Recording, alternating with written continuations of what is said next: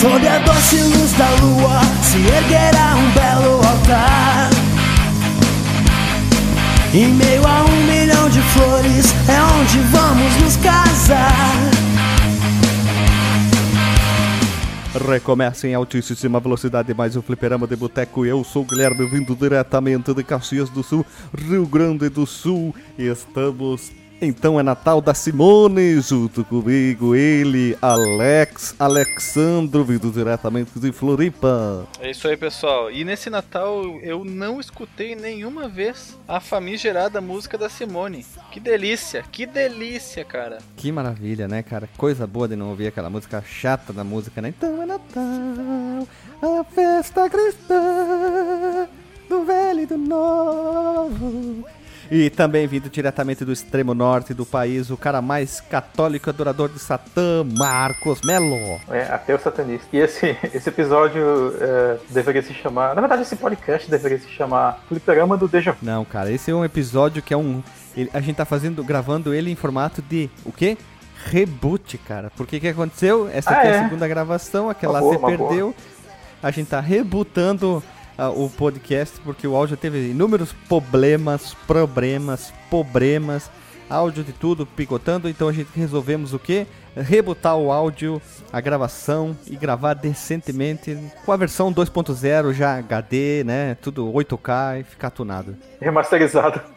Eu acho que esse, esse ano de 2018 foi o, o ano da, dos áudios perdidos, né? Uhum. Esse aqui é um reboot, mas também ao mesmo tempo é um remaster, mas pode ser considerado um remake e também uma reimaginação do próprio podcast. Ele se enquadra em todas as categorias. Olha só. Pois é, diga-se de passagem, acho que a gente pode mencionar que essa, essa, esse reboot da gravação aqui que está sendo feito agora, a gente vai datar o episódio, mas foda-se.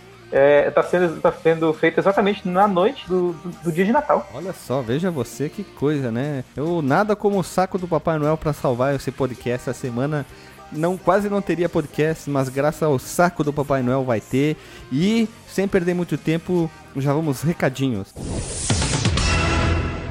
Se você quiser enviar um e-mail para a gente, você manda um e-mail para contato@fliperamadeboteco.com. Se você quiser entrar no nosso Facebook e o nosso Twitter, é facebook.com/fdeboteco e o Twitter também é twitter.com/fdeboteco. O nosso grupo do Telegram é t.me barra fliperama de boteco. E você pode também ajudar a gente lá no Padrim com algum dinheiro, alguma verba que você possa em padrim.com.br barra fdb.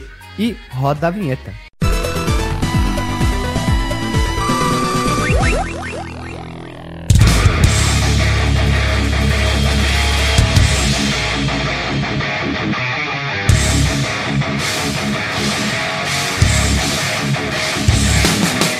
Voltamos da vinheta com muita emoção, empolgação com esse final de ano. E então vamos começar com o assunto. Hoje nós iremos falar nesse formato aqui diferentão, explicando o que que é, poderia se dizer, né, o que é o, o- talvez essa nova saga dentro do Fliperama de Boteco. Então hoje nós iremos falar o que que é um reboot, o que que é um sucessor espiritual, o que, que é um remaster, o que, que é a pronúncia certa, um remake, né? E também o que, que é retrocompatibilidade, o que, que é um port e uma reimaginação dentro do mundo dos videogames, essas coisas lindas de meu Deus. Okay, let's move it! E o primeiro item é retrocompatibilidade. E pra quem não sabe, pra quem nunca ouviu, quem ficou fora do mundo dos videogames, esse ano, o ano passado, ficou muito forte a retrocompatibilidade com a empresa da Microsofters. Microsofters ficou bastante em alta, já que ela é uma empresa que gosta da retrocompatibilidade, eles estão trabalhando junto. E pra quem não sabe, é a capacidade de novos consoles rodarem jogos de gerações anteriores, não só uma, mas também duas, voltando duas gerações, dando a, aquela rebobinada. É, geralmente quando eles voltam. Quando eles voltam mais de uma geração, já é por emulação, né? Do, do- da plataforma das gerações anteriores, né? É uma retrocompatibilidade tunada, é, entre aspas, piada idiota, né? muitos se lembram do exemplo de como o Play 2, esse videogame amado por muitos, permitia usar jogos do da geração anterior, que era no caso o PlayStation 1, o Game Boy Advance, quando saiu ele era compatível com títulos do Game Boy, que era sua geração anterior, grandíssimo videogame do Atari 7800 era compatível também com a grande maioria de jogos do que do Atari 2600. O primeiro modelo do Play 3 era compatível com jogos do Play 2 e agora nós temos o Xbox One que roda, como o Marcos Melo falou, jogos do 360 e também do primeiro Xbox, e sendo que o 360 já tinha retrocompatibilidade com o primeiro modelo dele, no caso o modelo anterior, que é o Xbox cachotão lá, pesava 8 kg. É só lembrando que o PlayStation 3 ele também ele é retrocompatível com os jogos do PlayStation 1. Você pode colocar a, a mídia física de um jogo original de PlayStation 1 ou comprá-lo na PSN através da linha Classic, PS Classics. Olha aí, comprei hoje, diga-se de passagem, dois jogos do PlayStation Classics pra mim. Quais, quais, Marcos? Diga, diga! Um, um muito paia, mas que eu gostava muito, e um muito bom. O, o muito paia Diga, diga, diga, diga, diga, Joy. Dig Joy, Dig Joy, o muito paia que eu comprei é o jogo do, do Vida de Inseto, cara, que eu, eu joguei muito né, na, na época. Eu falei, caraca, esse jogo tá aqui, eu não acredito, não pode ser. Vou comprar só pra Pagou 80 reais, né? Não, paguei, paguei 10 reais. 12 reais, na verdade. e o outro foi o Soul River, Legacy of Kain. Custou R$ 2,50. Tava em promoção. 2,50? Aham, É, é o 2, é o 3D ou o visão O isobárica? 3D. É o 3D. 3D. 3D, é. Ah, jo- jogão, cara, jogão. Cara, eu tinha uma versão do Play 1, claro, modificado pro fãs, legendado em português e dublado, cara. Fica a dica pros ouvintes e pra vocês também. é, ele tá em promoção até o dia 15 de janeiro. Ah, uma coisa também que merece ser comentada é que a Nintendo ela tem uma característica de sempre manter a retrocompatibilidade nos seus modelos portáteis. Tanto que o Game Boy Color você pode usar os cartuchos do Game Boy. Se bem que o Game Boy Color simplesmente a mudança foi a adição de cores na tela, né? Não é um hardware novo. Mas o Game Boy Advanced você pode rodar os jogos do GBA nele. O GBA do Game Boy Color. Do Game Boy preto e branco também dá pra rodar no GBA. Diga-se de passagem. Dá, dá sim. Dá sim, então tá beleza. Aí nós pulamos pro. Ele roda como se fosse. Ele roda como se fosse o Game Boy Color, né? Ele dá aquele pequeno upgrade no- dos gráficos pra, pra rodar. Inclusive dá até pra rodar ele em, em proporção, na, na proporção horizontal né, da tela, no, no que é quase um 16 por 9 né, que tem no GBA. Só que fica meio esti- esticado, eu não, não gosto muito não, prefiro ro- é, que rode no original. Se eu não me engano, se apertar os botões L e R, você muda a proporção da tela, né? É, é isso aí, é isso mesmo. É, exato. E aí depois nós tivemos o lançamento do Nintendo DS, que permitia que você rodasse os jogos do Game Boy Advanced. Depois o DSi perdeu essa funcionalidade, se não me engano. Ou o DSi foi o. ele ainda mantinha essa funcionalidade. Não me lembro. Link, link no post não. Comentários explicando a minha ignorância, por favor, através dos ouvintes. Tá, só uma E coisa, eu não depois- entendi essa dúvida, na verdade. É, é, se ele tinha qual função? A retrocompatibilidade com o GBA no DSi. Ah, tá. É, eu não sei se, se por hardware, mas. ou, aliás, porque é, ele não tinha mais o slot né, de cartucho de Game Boy Advance. O, o DS Lite ainda tinha, o DSi não tinha. Mas não sei se Ah, pela é, lojinha da. Nintendo rodava, né? Ah, é verdade. Bem que tu me lembrou, Marcos Melo. O DSi, ele não tinha entrada pro cartucho, então era eliminada a possibilidade de você rodar os seus cartuchos queridos de Game Boy Advance. Inclusive, é uma biblioteca com jogos maravilhosos a do GBA. E o DS Demais. também um vídeo, é, foi um console com uma biblioteca também muito maravilhosa. E se você tem um DS e junta as duas bibliotecas, você é um homem muito feliz. Depois- é, de passagem, Lembrando que. Bem, bem rapidinho, lembrando que emulação de modo pirata não é retrocompatibilidade, né? Não, não, não. Não, claro que é. Ou não? Na, na- Não, vamos falar retrocompatibilidade do modo oficial, que a empresa Ah, oficial. desenvolveu, né? Aí depois Vamos deixar nós bem claro, partimos né? pro 3DS. E o 3DS tem entrada para cartuchos do Nintendo DS. Claro que você perde a funcionalidade do 3D. Eu acredito, tô chutando, tá? Não tenho 3DS pra falar, mas eu acredito que sim, porque o grande chamarisco dos jogos do 3DS é você ter a três-dimensionalidade. Não sei se É. Uau, hein? essa é, eu não sei se essa função Uau! na retrocompatibilidade. Eu consigo ver do lado da sala? Eu consigo jogar o 3DS no meu 342DS do outro lado da sala. que burro, piada. E aí, depois do 3DS, nós tivemos o Switch, e o Switch não tem nenhuma retrocompatibilidade física, né? Você, Que você barbárie, hein? consegue jogar jogos antigos através da Nintendo. da loja da Nintendo. você consegue rodar alguns jogos ali. E outra coisa que nós esquecemos de comentar, Guilherme, é que nas gerações anteriores, isso que nós estamos comentando é a partir do PlayStation 2 para frente, né? No, no caso dos consoles de mesa, que tem PlayStation 2 tem compatibilidade com o PlayStation 1, PlayStation 3 com os dois anteriores, o Xbox One tem a retrocompatibilidade com os dois anteriores, o 360 é retrocompatibilidade com o Xbox clássico. E passando na geração anterior à quarta geração, nós temos os cartuchos. E se eu não me engano, o único console de cartucho com retrocompatibilidade era o Mega Drive, que você tinha a Power Converter que permitia que você colocasse os cartuchos de Master System no seu Mega Drive. Já usastes? É, usando aquele Megazord lá, aquele Megazord monstro lá. Já usastes essa função, Guilherme? Não, eu nunca vi aquele aparelho para te ponhada em cima do Mega Drive para poder rodar os jogos do Master System, mas ele era como a melhoria da armadura do Jiraiya. Ele dava um plus para a armadura, então ele dá um plus pro Mega e tu podia rodar. E também nós não podemos esquecer de que o Game Boy rodava no Super Nintendo através de um cartucho, que é muito semelhante à ideia em si, né? Era o Super Boy, era o nome dele. O que rodava a cartucho de Game Boy era Super Game Boy. Era Super Game Boy o nome? Ou Super Boy? É, ele teve duas versões, inclusive. Ele teve o Super Game Boy 2. É, eu não vou saber detalhes técnicos das duas, das duas versões direito, mas se eu não estiver enganado, o segundo rodava jogos de Game Boy Color também. Olha, olha aí. E uma das características interessantes é que ele dava cor aos jogos preto e branco do Game Boy. Será que vale a pena ter um? É, ele fazia um Miguel ali e fazia bonito, né? Teve muita gente que talvez estragou, né? Teve muita gente que talvez estragou o seu Game Boy e jogava no seu Super Nintendo. Ah, né? nesses casos talvez valha a pena então ter um. O Super Game Boy 2 foi lançado exclusivamente no Japão no ano de 1998 e as adições incluíam uma porta de link para permitir que o usuário acessasse o modo para dois jogadores através do cabo Link. O modelo original era executado a 2,4% mais rápido que um Game Boy. Olha Muito só, bom. ele dava um. um como é que é? Overclock. um- É, um overclock. né? uma- uma- dava uma tunada, né, cara? Ele tunava o jogo. Do nada.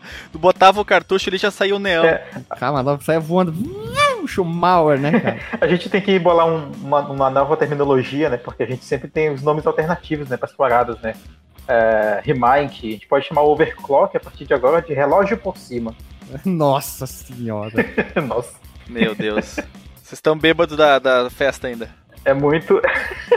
é muita uva passa no arroz. Isso, cara, é que nem a pera tá correndo, mas de repente a uva passa, né? Que horrível, que horrível. Nossa. Nossa. cara. nossa. Nossa. Pra finalizar esse assunto da retrocompatibility, olha, falando quase em inglês, olha. Ah, é o que é uma música? Ah, eu esqueci de comentar, Guilherme. Esque- Esquecemos de comentar que os consoles ah, vindouros da Nintendo, consoles de essa- essas mais de mesa, também tinham retrocompatibilidade. O Nintendo 64 não tinha retrocompatibilidade com os jogos de Super Nintendo. O Super Nintendo, o Super Nintendo, o Super Nintendo não tinha retrocompatibilidade com o Nintendinho, mas teve uma, uma série de coletâneas de remakes que o Marcos Melo pode comentar mais adiante quando nós chegarmos nos remakes. Porém, com o advento da tecnologia de mídias ópticas nos seus videogames, a Nintendo passou a incorporar a retrocompatibilidade. Começando no Nintendo Wii, que permitia que você jogasse joguinhos do GameCube. Tanto que o próprio videogame possuía quatro entradas para GameCube e uma entrada para o próprio memory card dele. Então você podia aproveitar toda a sua biblioteca, seu controle, seu memory, seu save e jogar no videogame novo. Tô olhando pra eles agora aqui. Não, pro meu Nintendo Wii aqui, com as quatro portas de GameCube e o memory cardzinho espetado nele. Nossa, não, é muito hipster, né, cara? O cara tem um memory card do GameCube, controles de GameCube, mas só faltou o GameCube. Exato. Só faltou o GameCube. Depois, com o advento do Nintendo Wii U, é possível você jogar os seus joguinhos do Nintendo Wii no controle, no console, desculpe, utilizando inclusive os mesmos controles, é o Nunchuk, e podendo jogá-los também através do da do aquele controle tablete do Nintendo Wii U. é possível através de modificações, softwares alternativos, mudanças no software do videogame, rodar jogos de GameCube no Nintendo Wii também. No Nintendo Wii U, desculpe. Então você passa a ter um videogame que roda as três gerações de joguinhos da Nintendo. É um baita. Eu diria que é um baita videogame o Nintendo Wii. Baita videogame. Muito bom.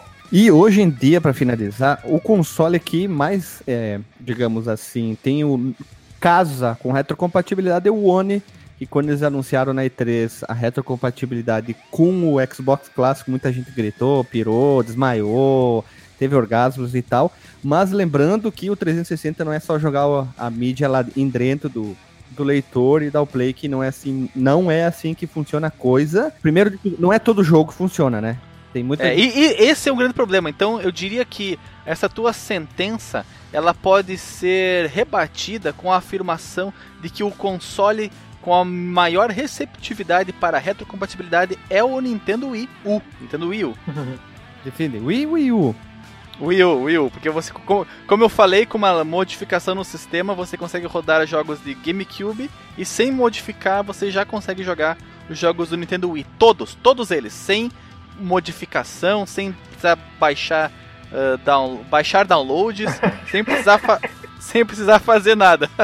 Já em relação ao, ao Xbox One, você precisa ter ou comprar o jogo, o jogo Original. é- A mídia física original. é, precisa ter a mídia física original ou comprar na loja o tal jogo para 360 ou Xbox original e baixar no seu Xbox One. Senão, não há possibilidade de você rodar. Se você, ah, eu quero rodar muito lá o, o jogo do Joãozinho. Nossa, o jogo do Joãozinho não está na lista, você não vai conseguir jogar.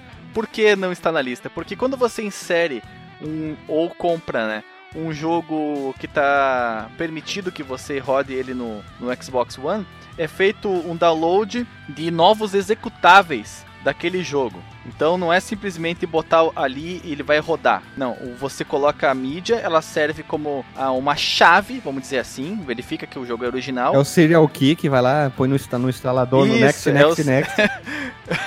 E aí ele vai fazer o download para você para rodar o jogo modificado pela Microsoft para o seu Xbox One, que tem uma arquitetura bastante diferente daquela dos videogames anteriores, principalmente em relação ao 360 que era o- uma outra família de processadores e em relação ao Xbox original era uma outra família de placas de vídeo. Então tanto o código da CPU quanto o código da, da GPU são bastante diferentes, por isso que a Microsoft tem que eh, re- relançar os executáveis do jogo.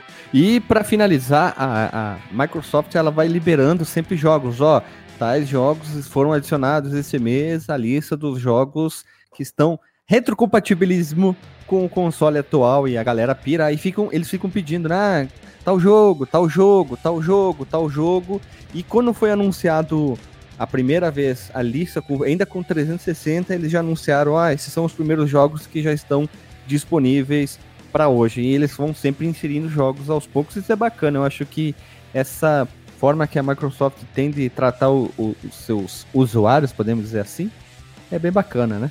Vai ficar o link do Porsche também com a lista de todos os jogos de Xbox original e de Xbox 360 que são retrocompatíveis no seu Xbox One. Até hoje, né? E lembrando, é, até hoje. E lembrando que se você tem um One X, se você é sentado nos pila, os jogos têm melhorias adicionais em relação aos jogos sendo rodados no Xbox One normal.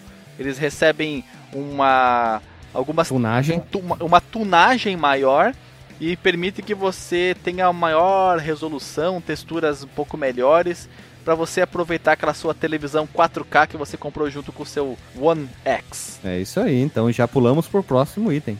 Okay, let's move it! O próximo item da nossa lista é o sucessor espiritual, que é um item bacana de ser citado. Normalmente as pessoas fazem um item sobre reboot, remaster e remake, e nós vamos inserir mais itens. E para quem não sabe, sucessor espiritual é quando um jogo é feito por uma equipe, é lançado de certa forma, tem uma ligação com o anterior, tem é, muito parecido o estilo da jogabilidade, são personagens às vezes até parecidos, é o mesmo, vamos dizer, ambiente. Às vezes eles querem dar uma, olha aqui, ó, parece com isso, parece com aquilo. É, pode ser o estilo do mesmo do jogo. Nós tivemos um exemplo muito famoso isso do Rock and Roll Racing. Depois teve um, um jogo que foi removido da Steam, seguia a mesma ideia, teve o mesmo narrador. Link no post do nosso podcast sobre o Rock and Roll Racing. Então essa é a ideia mais comum sobre sucessor espiritual no mundo dos jogos, né? E eu posso dar um outro exemplo, Guilherme. Talvez algumas pessoas que estão nos escutando agora tenham jogado esse jogo tanto no Dreamcast, onde ele nasceu, quanto no PlayStation 2, para onde ele foi portado. Outro assunto que nós vamos tratar aqui nesse cast, que é o, um jogo chamado Res, R-E-Z. É um jogo com temática de é, aventura musical, será que dá pra caracterizar assim? Ele é um shooter, é um shooter musical que, em vez de ser uma navinha, é uma pessoa voando no mundo vetorial. É uma coisa muito, muito diferente, com uma trilha sonora uh, de música techno. Você vai montando a, a, as batidas da música conforme vai acertando os inimigos, fazendo os, os combos. É uma, é uma imaginação bastante prodigiosa de quem embolou esse jogo. E depois de muitos e muitos e muitos anos, veio um sucessor de Tokakura espiritual desse jogo, que é o jogo chamado, se eu não me engano, deixa eu ver aqui, ó, que é o Child of Eden, um jogo também musical que, se eu não me engano, ele é tem pro Xbox e tem pro Xbox 360 e tem pro PlayStation 3. Posso estar enganado, deixa eu ter aqui conferir ao vivo comigo no replay se ele existe para alguma outra plataforma. Não, ele é só pro PlayStation 3. Peço desculpas. Você pode usar o PlayStation Move para fazer as suas movimentações e é um daqueles jogos que são visualmente atrativíssimos, é muito colorido, muito neão. A trilha sonora também é, faz parte da sua experiência bastante forte o componente musical desse jogo. E ele mais uma vez é um shooter on rails, como o Res também era. Eu vou, eu vou até encontrar aqui enquanto vocês falam aquele tal jogo que eu, que eu não é esse aqui, é um outro ainda, e depois eu retomo, tá? Podem seguir. Ah, acho que a gente pode... Outros a gente pode citar alguns exemplos. É, a gente pode citar alguns outros exemplos aqui, né? Alguns muito claros, outros nem tanto assim. É, eu sempre me vem na cabeça o caso do Shadow of the Colossus e do Ico, né? Quem é sucessor de quem, teoricamente. É, Sabe-se que eles passam no mesmo universo. Aparentemente, o Ico se passaria depois do, do, do Shadow of the Colossus, né? Pra quem já jogou, né, claro, e viu os finais dos jogos. Tem o, o caso do, do Será que o The Last of Us é um sucessor espiritual do Uncharted, cara? Não, não tem nada a ver, não, cara. Não, não, não. Não é sucessor espiritual. É só a mesma empresa que fez, né, cara? Uhum. Eu acho que pensar assim é meio doideira, né? Só porque tem a mesma uh, jogabilidade, ou melhor, a jogabilidade é muito é, parecida, é bem, a ideia é, é muito parecida, né? né?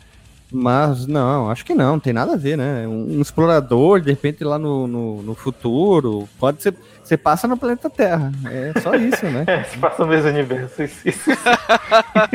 Se tu for é, ver, a grande é, maioria dos jogos é um sucessor espiritual do outro, cara. É.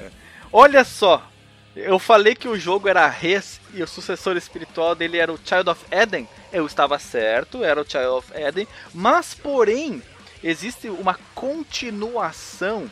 Será que seria um, um remake? Um remake? É um jogo completamente novo? Não sei, nunca joguei, mas dizem que vale muito a pena jogar esse jogo que se chama Res, R-E-Z, Infinite para PlayStation 4. É um jogo que foi aclamadíssimo pela crítica. Pessoas teceram louvas e loas para esse jogo, porque ele é muito bonito, trilha sonora isso e aquilo, é uma experiência visual. Você pode usar o, o seu capacete de realidade virtual Super Optimizer da Sony para ver o jogo em todo o seu esplendor. Não sei se você pode jogá-lo simplesmente na televisão sem o capacete, mas caso você o tenha, conte pra nós aí qual é a experiência. Caso não tenha também, conte pra nós Como é a não ter a experiência? Você vai contar pra ti. Como é não ter As pessoas vão dizer, não tive nada, né? Ai, ai, ai. Eu quero só aprimorar nossa lista aqui com alguns outros exemplos, bem bacanas dessa vez. É o, o caso do Yooka-Laylee, que é um sucessor espiritual do, do Banjo-Kazooie, né? Que foi feito por, por grande parte do time que fez o Banjo-Kazooie. É, o- Isso. E tem muita gente que massacrou o jogo dizendo que o jogo é uma cópia mal feita ainda, né? Eu não Pois joguei é. o jogo, não sei. é, eu não posso dar opinião. Mas nós gravamos um podcast de Banjo Kazooie, não podemos esquecer, né? Nós Exato. gravamos o Fliperama de Boteco ah, número sim, link 58. no Porsche. Olha aí, tá longe, hein? Caramba. Não, eu ia falar, tem também o Dark Souls, que é uma sequência espiritual do Demon Souls, que saiu exclu- exclusivamente pro Play 3, e o Dark Souls saiu pra, pra PC também. E E- Xbox também. É, aí, verdade, que eu não joguei, então não, não- não sei de muita coisa. Tem o, o Perfect Dark. Perfect Dark é um sucessor espiritual do GoldenEye 007, lá pelo Nintendo 64. Embora seja muito bizarro, né, mas ele é tido ah, universalmente como uma sequência espiritual pro, pro, pro James Bond 007. Ele é uma sequ... ele é um sucessor espiritual, mas ele tem uma temática um pouco diferente, Futurista, né? O que cara, o que é, pois é, o que une os dois é o fato de ser um jogo de tiro e você e eles serem feitos pela Rare. E, tirando isso, a gente pode mesmo considerá-lo como um sucessor Pois é, eu espiritual. sempre. Eu diria que ele é simplesmente um jogo que bebe Da mesma da fonte, mesma né? fonte da, do gênero, né? Do gênero. O engine um também é mesmo, né? Shooter, não. É, eu acho que a, exatamente a engine é a mesma, só que é aprimorada, né? Claro, você pode usar inclusive o cartucho de expansão de memória para ter gráficos melhores, efeitos visuais mais elaborados, mas o fato de ele ser um jogo que ele é de espionagem também, tem a temática da espionagem. Espionamento. Tem. É. Se tiver a temática da- da do espionamento, aí fica cada vez mais se aproximando realmente como um su- sucessor espiritual, ou simplesmente pode ser uma homenagem, ou é um, como eu falei, um jogo que bebe da fonte. Eu não sei como é que eu poderia caracteriz- caracterizá-lo, mas vamos colocar nele o selo de sucessor espiritual, só pra gente não perder o, o, o trem daqui. Outros exemplos que nós temos aqui é o Policenauts, que é considerado um sucessor espiritual do Snatcher. Nós temos o Kojiro Ryuga como o, a cabeça dos dois projetos, brincadeira, né? Todo mundo sabe. Nós temos o Yooka-Laylee, que, que foi produzido dentro do Kickstarter, né? Ele É. não foi produzido simplesmente por os caras pegaram no dinheiro ou foram contratados. Ele, veio, ele é um jogo que surgiu daí. Temos também o o Road Redemption, que também veio do Ah, o- Kickstarter, olha só. Redemption. Sim, o Road Redemption, né? Que é do. É. Do. Road Rash. Rash. Isso mesmo. É a mesma ideia. A gente já gravou um podcast também lá no início do, do nosso podcast, que é o número 6, que é do franquia Road Rash. Esse aqui eu lembro que eu pirei muito quando eu vi no YouTube, disse, bah, que massa, assim, sucessor, Kickstarter e tal. Eu achei, fiquei bem, bem, eh, tipo, empolgado. Uhum. Esse aqui foi uma recepção mais ou menos, né? Acho que as pessoas nem lembravam mais tanto do Road Rash, mas do Banjo-Kazooie foi esperado muito e teve uma, uma, uma avaliação muito baixa, né? Que ele se esperou muito e né, deu burros na água. Outro é o Mighty Number 9, né? Todo mundo conhece Pois isso, é. que é considerado o sucessor espiritual do Mega Man, pelo próprio já temos o mesmo, ah, digamos, o pai do Mega Man tá produzindo e ele flopou bonito, né? A galera meteu um, um rage muito forte em cima do Mighty Number 9. Nós temos né? também o Fallout, que é tido como o sucessor espiritual de um jogo chamado Wasteland, que é ruim. Eu, eu Guilherme, acho ruim. E ele é considerado o padrinho dos RPGs pós-apocalípticos, apocalípticos, desculpe. E recentemente ele teve uma campanha muito bem sucedida no Quick Starter, que uma galera tá tentando resubir- ressuscitar a franquias ali, né? É, tem um que eu quero citar aqui que eu gosto muito, cara, que é o Bioshock. Bioshock, que é a sucessor espiritual feito pelo Ken Levine do System Shock, né? Que tem também dois jogos nesse System Isso. Shock 1 e 2. Que era. E eu tinha falado, eu tinha falado antes do Rock and Roll Racing, o, o sucessor espiritual dele Ah, é, é o né? Motor Rock. Eu tinha esquecido o nome dele. Na hora que eu fui falar, eu fugi o nome, eu disse, ah, vou procurar aqui, depois eu falo. É o Motor Rock, porque é a mesma coisa, só que com gráficos atualizados. Feito pelos russos, né? Não, eu não lembro. Eu, eles, tanto que ele foi lançado na Steam, deu a maior problema judicial e já removeram Pois o jogo é. de lá, né? É feito por uma equipe russa. É, Eu lembro da, da polêmica na época.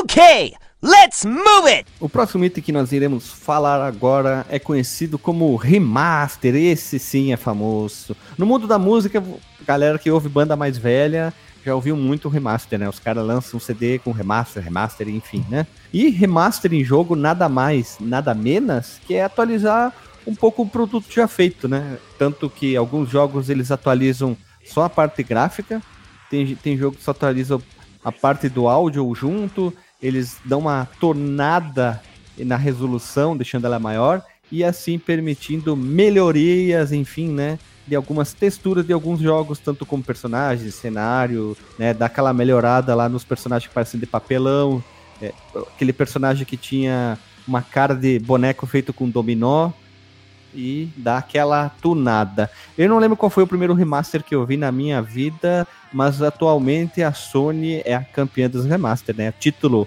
Empresa com maior número de remaster, Sony. É, atualmente sim. Eu tô, eu tô tentando, também tentando lembrar de, de exemplos mais antigos, né? Eu que tô sempre pegando os, os jogos mais antigos pra rejogar e tal. Sempre não, né? Mas isso que eu consigo lembrar. Talvez. Tem, tem um caso que é bem peculiar, que é o do Ninja Gaiden, do- da trilogia do Ninja Gaiden que saiu originalmente pro NES, que teve uma versão compilada com os três jogos no Super Nintendo. É, esses jogos são tidos como remake, mas jogando os jogos na, Mas, ao mas vivo, eles são né? originais, eles são, são remaster, na verdade. Pois né? é, então esses jogos eles são tidos como remakes, mas jogando eles, cara, eles são muito mais cara de remaster do que de remakes, porque eles não têm, eles não têm tratamento gráfico, né? Uma coisinha ou outra ali e tal. É, tanto que o jogo aparentemente é até mais, mais feio, se é que pode ser, né? um jogo mais feio no Super NES que no Nintendinho. E o, e o som, o som, tanto que não é nem lá essas coisas, o som do Super Nintendo de- da- desses três jogos. O, o Super Mario All-Star é um remaster ou é um remake? Esse aí, cara, é, eu trato ele como remake, né? Eu tô até buscando aqui na internet lista de remakes. Mas é, é porque a engine do jogo foi modificada, né? A engine do jogo foi modificada, ah, os gráficos foram retrabalhados, é, a física do jogo é um pouquinho diferente e tem outras adições, né? Como o sistema de save. ah, deixa eu tentar lembrar. No- na jogabilidade em si, ele mantém igual, as roupinhas são as mesmas, os poderes são os mesmos. É, mas ele deu um tapa, um tapa, um baita tapa, né? Em retrabalhar o jogo original, né? Eu vou dar um exemplo de remaster que eu gosto, em Marcos Mello, não sei se tu conhece o tu Ali, Alisson, o Alexandre, que é o, primeiro Halo que saiu primeiro pro primeiro modelo do Xbox. No 360 eles lançaram uma, uma edição de aniversário e a melhor parte é isso. Eles lançaram ela como um remaster, na, na- eles deram um tapa agressivo, mais bonito na, nas texturas do jogo, né? O mesmo áudio e tal, ali, claro, trataram o áudio, mas funciona assim, tu começa o jogo, ele tá com a nova textura. Tu aperta select, automaticamente ele troca para a textura do jogo original. Então tu pode jogar os, as duas versões ao mesmo tempo. Ah, eu não quero jogar a versão nova, eu quero jogar com o gráfico como era do Xbox clássico. Aperta select, tu vai ter o jogo ali. E ele não tem aquele processo tipo loading, loading, loading. É automático. É pum, muito bom. você dá uma piscada na tela, já troca. Tu aperta select, ele volta pra, ori- pra a, a versão remaster. E tu pode ficar trocando isso no meio de tiroteio, no meio do que tu quiser. O jogo não engasga, não é nada. Isso é uma versão remaster incrível. Olha, sensacional. Fora que eles adicionaram ah, legendas eh, dentro do jogo, né? Então essa versão tem legenda. Então isso adiciona muita coisa, porque às vezes tu perde na história ali, então, e também tá em português, se eu não me engano, tu consegue ver toda a história, o desenrolar do jogo, que é incrível, em português, né? Isso, isso é um remaster muito bem feito. Porque, no caso, eu tô dando uma opinião aqui, né? Sim, sim, Só pra tirar nossa dúvida anterior, o Super Mario Bros. que tu tava perguntando, ele tá aqui na nossa querida Wikipedia em inglês como um, remake. Numa grande lista de remakes de videogame tá aqui, todos os Super Mario Bros. do 1 ao- do 1 ao 3, como remakes na, na coletânea Super Mario Stars. Às vezes o remaster ele é bom quando eles lançam de uma versão para outra, é, eles consertando o- algum erro que no momento do lançamento eles não conseguiram, aí eles corrigi- co- conseguiram corrigir e conseguiram deixar o, o jogo antes rodava suposição 20 FPS pular para 30, né? Isso é um remaster é, vamos dizer assim, honesto, que vale a pena a pessoa investir, comprar um jogo que, sei lá, corrige bugs e afim, ou pega, sei lá, a versão do 3, do PlayStation 3 lançando no PlayStation 4 e taca todas as DLC juntos, se o jogo tinha, claro, né? Me- Dá aquele... Sabe qual um remaster que eu recomendaria pra galerinha que tá afim de jogar um jogo com uma temática um pouco diferente? Oi, Vocês já devem ter, quem tá me escutando e vocês aqui estão participando da gravação também, já devem ter falado, ouvido falar de um jogo do Kojima chamado Zone of the Enders. sim, tem pro, já ouviram tem pro falar? Play 2, né? Tem pro Play 2. É Exato, robôs, né? ele surgiu no PlayStation 2. Isso. É o jogo, de, no- é o jogo de no- Gundam dele. Isso, o jogo de Ganda do, do Kojima. E saiu um remake, remake não, uma remasterização, um remaster, tanto para PlayStation 3 quanto para Xbox 360 do Zone of the Enders 2. Que é um jogaço, porque as cutscenes são em animação, é desenho. Enquanto que no primeiro, Zone of the Enders, o jogo ele é, é bem mais simples, é bem mais curto, bem curtinho também. Até eu virei, pra ter uma ideia. E as animações são em CG. Caramba, é bem fácil então. Se tu virou, é fácil. É fácil, cara. É, eu, eu acho que eu coloquei. É, eu, eu acho que eu botei na dificuldade fácil também. Isso deve ter ajudado bastante. Mas o jogo ele é bem curtinho. Ele parece ser uma, uma demo jogável. Porque ele não é muito difícil, realmente. Ou, como eu falei, eu botei na dificuldade difícil. Fácil. Mas ele tem um. É como se fosse uma prova de conceito, sabe? Ah, vamos fazer um jogo com uma temática assim, meio Gundam, espaço e não sei o que. Vamos. Ah, então- E parece que, foram, que foi feito assim um jogo por uma equipe pequena, ah, com, sem muitas pretensões. Mas aí o sucesso foi grande e lançaram o Zone of the Enders 2. Se eu não me engano, no disco do Zone of the Enders 2 tem o demo do Metal Gear Solid 2, ou é o, oposto, é o contrário. Eu acho que eu não consigo me lembrar agora, mas um tá contido no outro. E esse jogo, esse remaster teve uma uma questão na Konami que na versão para PlayStation 3 teve um sério problema de desempenho que demorou bastante tempo para ser corrigido, que era na última batalha, no último chefe que o, o, o jogo teve, passou por acho que um ou dois patches para corrigir isso e o pessoal da Konami ficou bem chateado com o, com o Kojima porque ele estava utilizando muitos recursos da empresa, tempo, dinheiro, para corrigir um jogo que já tinha muitos anos e não, não teve tanto retorno financeiro assim esse relançamento dele. Mas é um, é um jogaço, se você tem aí um PlayStation 2 dando bobeira, jogue ele, se você tem condições de pegar na, na live, na, na live não, né? na PSN. Na, na live também, porque tem pra 360. É, não, tá certo, errei, tá não. certo. né? Mas só ficaria lá se você tem um PlayStation 3 baixar na live, né? Aí. É, o meu, meu famoso PlayStation 3 que loga na Isso. live. E, ou você vai ali num- numa lojinha de videogames usados e pega ah, o disco físico dele, porque vale muito a pena os efeitos de brilhância, lumi Nossa luminescência. Eles foram muito melhorados, né? A resolução também foi melhorada, foi elevada ao nível HD de resolução. Então, se você está procurando um joguinho com uma temática diferente, vai fundo que o Zone of the Enders, The, the Second Runner, ele é um jogo que vale muito a pena. Guilherme, deixa eu te fazer uma pergunta. Eu estava aqui atendendo uma ligação telefônica e perdi o início da conversa aqui do remaster. Tu chegou a fazer a, a analogia, a explicação sobre o remaster de CD de música? Falei, falei, falei, falei. Falou, falou. Eu vou pegar Ah, um então tá exemplo beleza, aqui. então. Banda antiga faz muito isso, né? A gravação na época não foi tão boa. Aí, com a tecnologia de hoje, pegando a fita master, eles retratam todos os áudios e lançam bonito. Eu gosto muito de banda de metal, exemplo. Eu vou pegar um exemplo aqui. O Blind Guardian lançou um CD triplo com quase tudo remaster das principais músicas deles. E eles pegaram duas ou três músicas e eles só regravaram. Mas o álbum é uma coletânea praticamente de remaster. Eles pegaram desde o início da banda as demos e eles lançaram os remaster. E é interessante de ver isso, quando a banda tem esse carinho, né? de lançar vários E o remasters. que que eles modificaram, Guilherme? Eles deram uma atenção especial a algum instrumento ou simplesmente clarificaram o Ah, som, dá, dá mais tonado, mais tu ouve, melhor? tu ouve melhor, assim, tu consegue entender melhor. Que no início a banda ela tinha pouco chamado Pila, né? Bidu? Bidu Faz Me Rir. Então a masterização dos dois primeiros álbuns, na minha opinião, são bem chulé.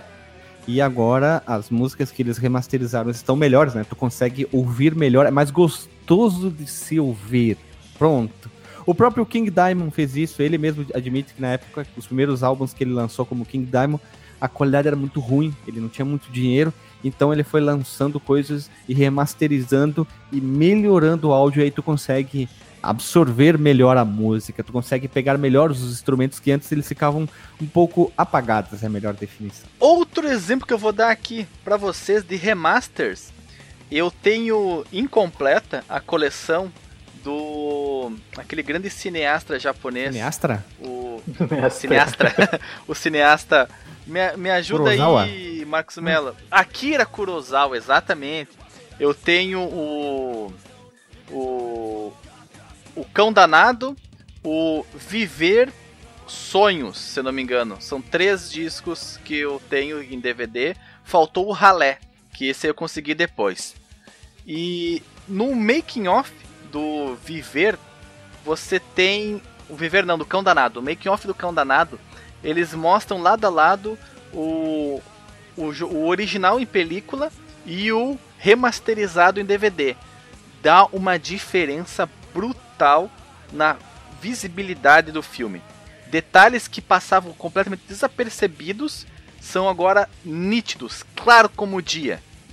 Porque é aquele processo, né? você pega a película, coloca lá num scanner super poderoso, ele faz o, o escaneamento de frame a frame e depois você relança isso com. Ou tal- talvez até dê uma tratada no- na imagem, mas geralmente eles simplesmente pegam eh, o original e escaneiam e lançam assim mesmo para os mais puristas, né?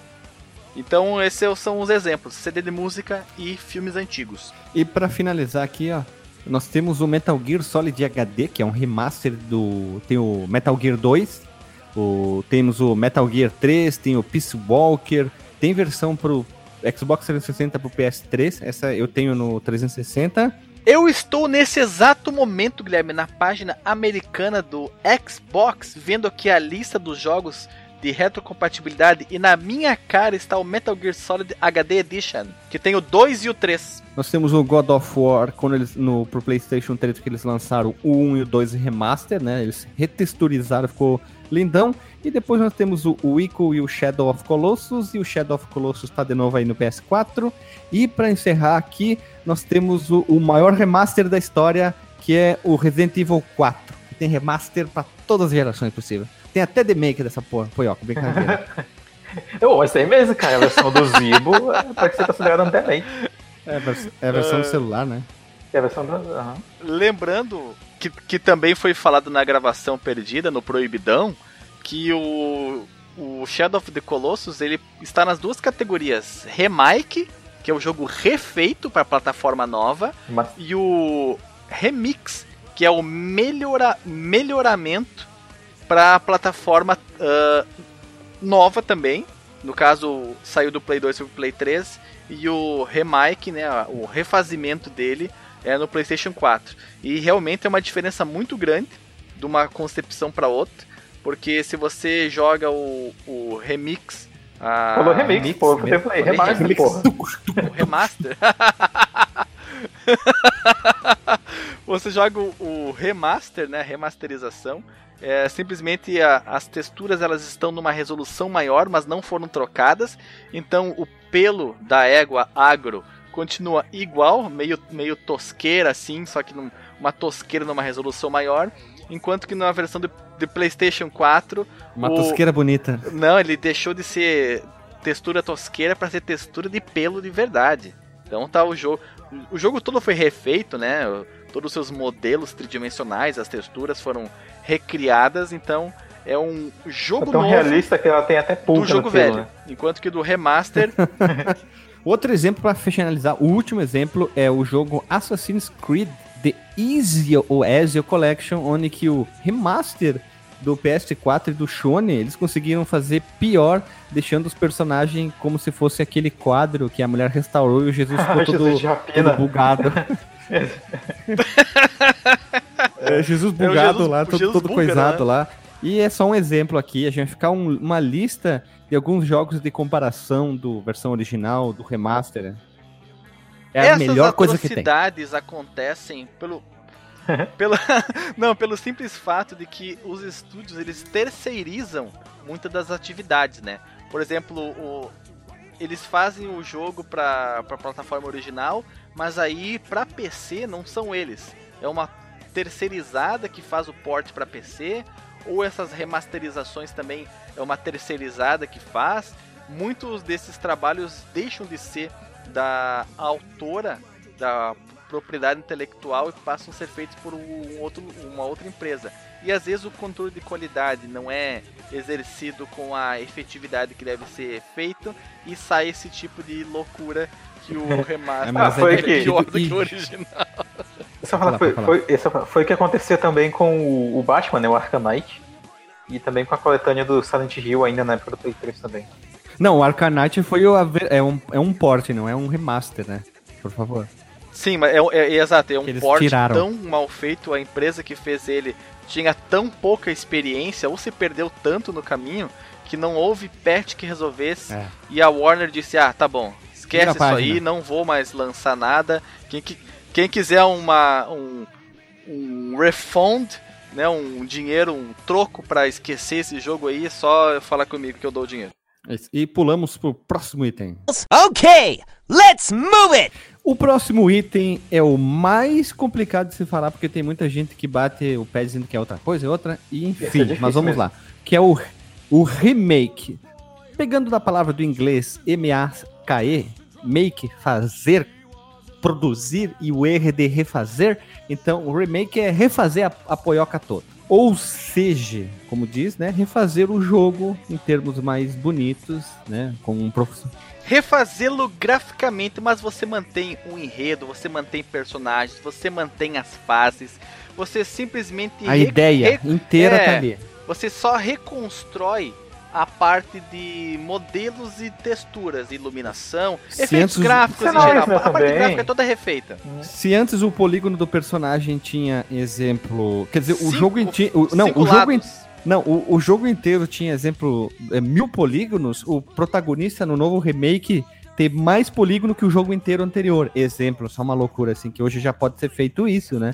Tem muito jogo que o remake é incrível, que é, é outra história, talvez o mais conhecido como o Alexandre já falou, que é o remake remaster, que é o Shadow of Colossus, que no PlayStation 5 também vai ter uma versão dele. Agora vai ficar aquela discussão se é um remaster barra remake, né? É, nunca saberemos isso. E o, o- temos outros exemplos aqui, deixa eu ver se eu me lembro aqui. O Metal Gear Solid Twin Snakes, que é um remake de 2004, isso eu lembro. A gente tá ainda seguindo aqui o Metal Gear, né?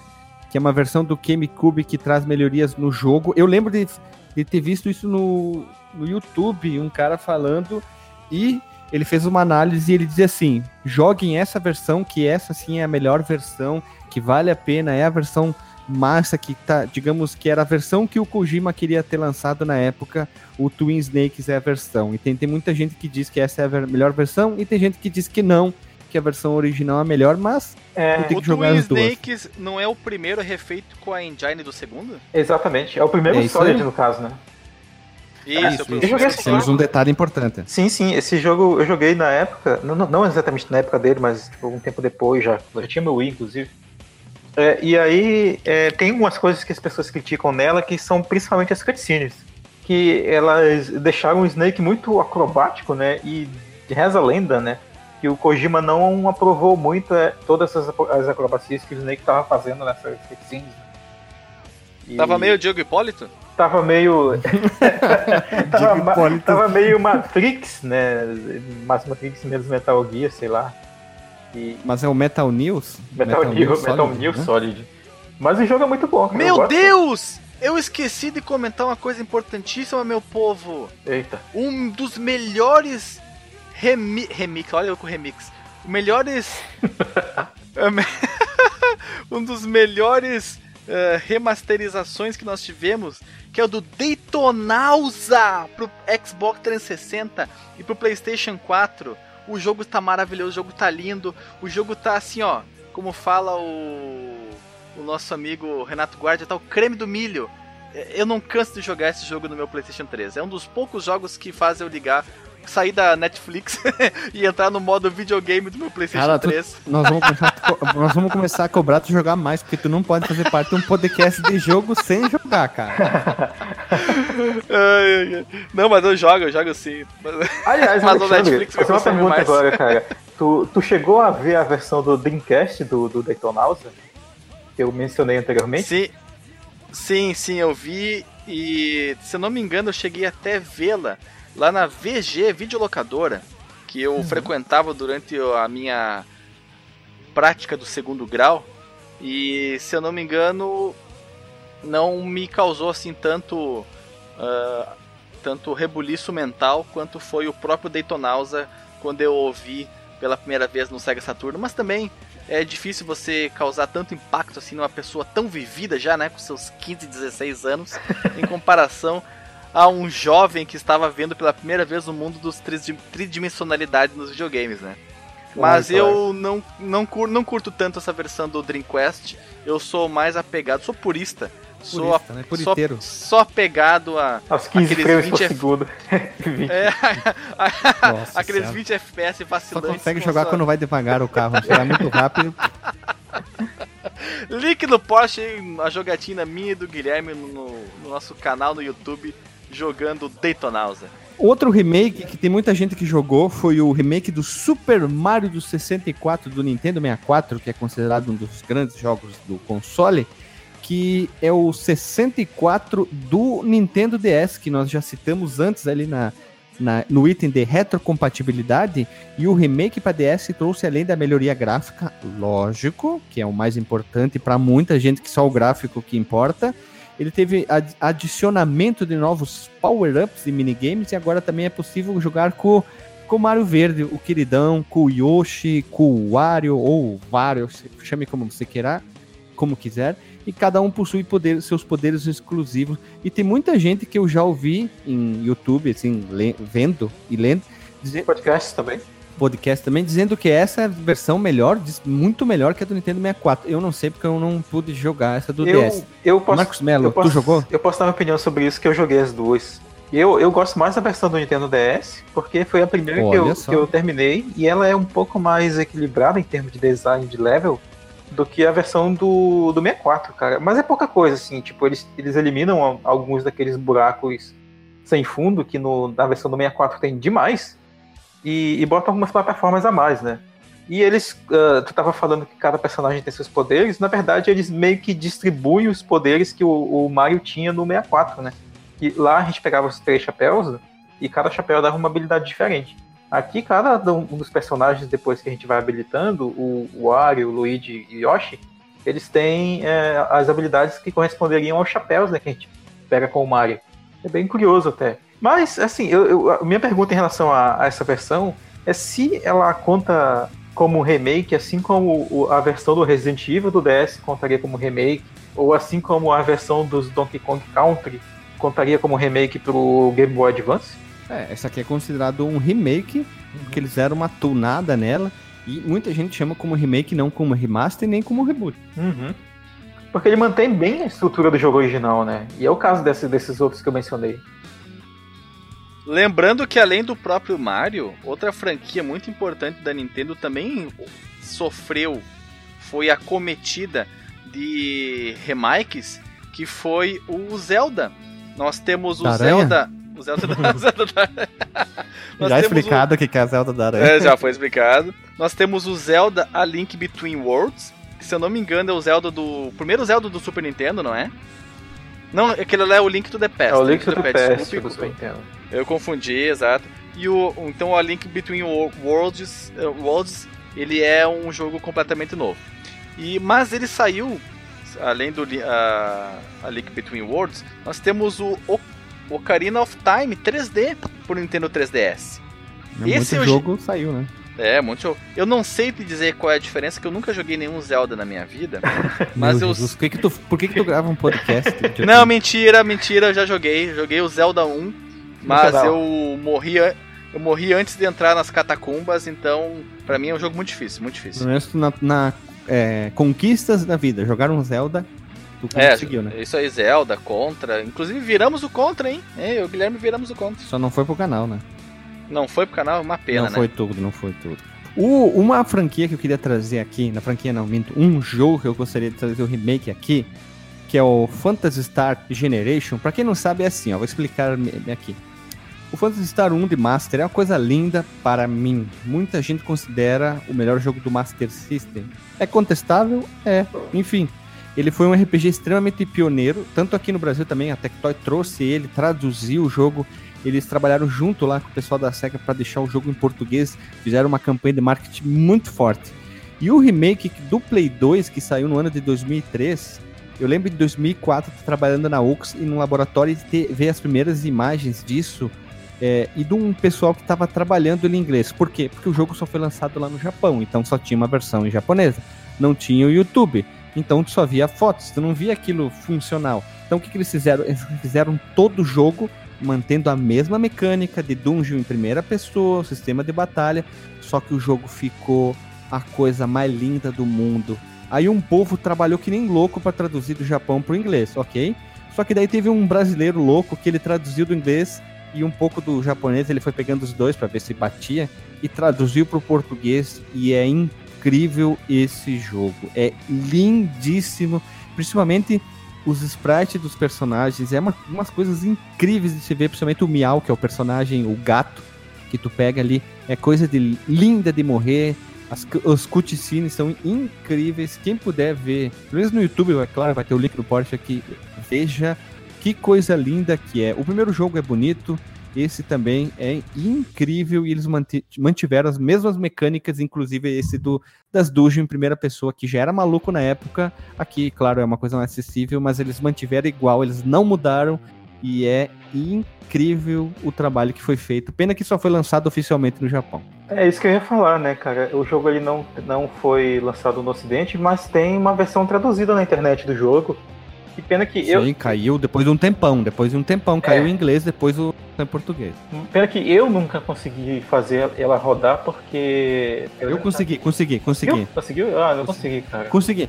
Eu baixei um emulador de Play 2, né? Um dos últimas versões, na época que saiu a ROM, no caso, traduzido em português, né? Então, vamos ver como é que é. Eu botei, cruzei os dedos, sabe aquele esquema, aqueles vídeos que vocês veem no YouTube do cara tapando o olho, ver se vai dar o, o boot no jogo pirata do Play 2, assim, ele, e pum, subiu o jogo.